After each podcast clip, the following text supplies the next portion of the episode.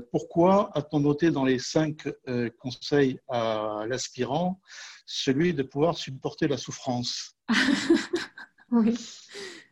Oui, parce que c'est vrai que cette question vient assez souvent. Euh, parce que même si on peut penser que la pratique de la calligraphie est, on, peut avoir une notion un petit peu romantique, non? D'être avec son calame, son encre, tout ça.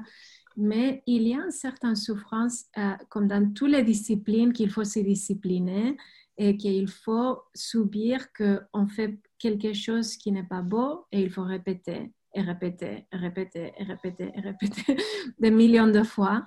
Et ça peut entraîner une certaine souffrance dans ce sens-là de la persévérance, la discipline, le dépassement de soi-même, de pas trop réfléchir. Parfois, on a des blocages mentaux, on a des moments où on veut tout jeter dans la rivière euh, parce qu'on n'arrive pas, on est trop attaché au résultat.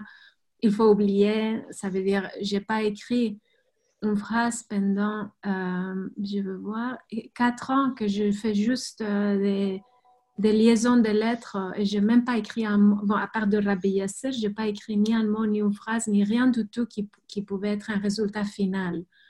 Alors, c'est pour cela qu'on dit qu'il faut vraiment cultiver cet amour.